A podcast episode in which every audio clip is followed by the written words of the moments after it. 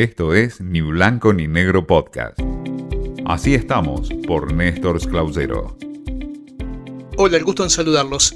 En este espacio en donde analizamos cómo estamos en el periodismo, en los medios de comunicación, hoy les traigo algo que en algún momento de estos encuentros hice referencia, que tiene que ver con los podcasts. Es decir, esta nueva manera, nueva no tanto por el formato, pero sí en la masividad se ha convertido en los últimos tiempos en un formato de mayor expansión. El podcast se expande sin límite, según dicen los principales referentes del sector eh, audiovisual no deja de expandirse según la última investigación de ACAST en la asociación con Nielsen a nivel internacional.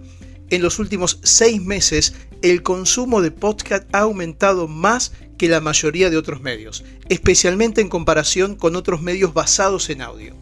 Frente al 52% de los oyentes que dijeron que aumentaron el consumo de podcast, la cifra en radio en línea llegó al 36%, la M y FM en ese porcentaje audiolibros, un 33, fueron menores, según esta investigación que está marcando la realidad del mercado de Estados Unidos. En realidad esto sucede en un mercado muy especial. ¿Cuáles son los contenidos elegidos, al menos para este estudio, según estos oyentes de podcast, para este formato.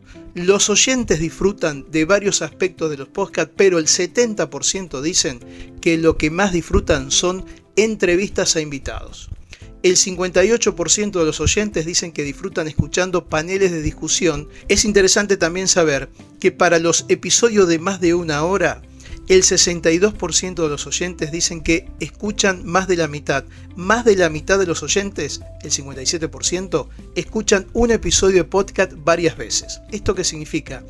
Que cuando hay entrevistas a personajes que a veces no son comercialmente masivos, que no son para la masividad, pero que son de interés para un grupo, esa gente lo escucha de manera atenta. También los paneles de discusión, que son interesantes, pero con nivel, porque muestra una dinámica distinta incluso a lo que suele ocurrir en las radios.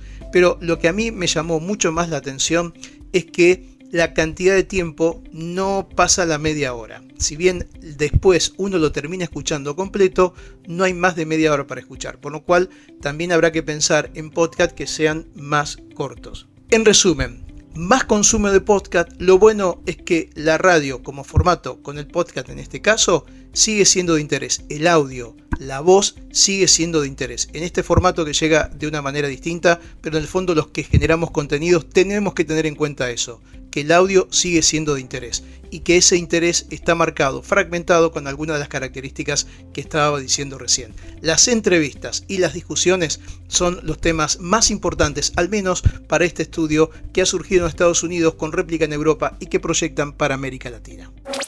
Esto fue Ni Blanco ni Negro Podcast.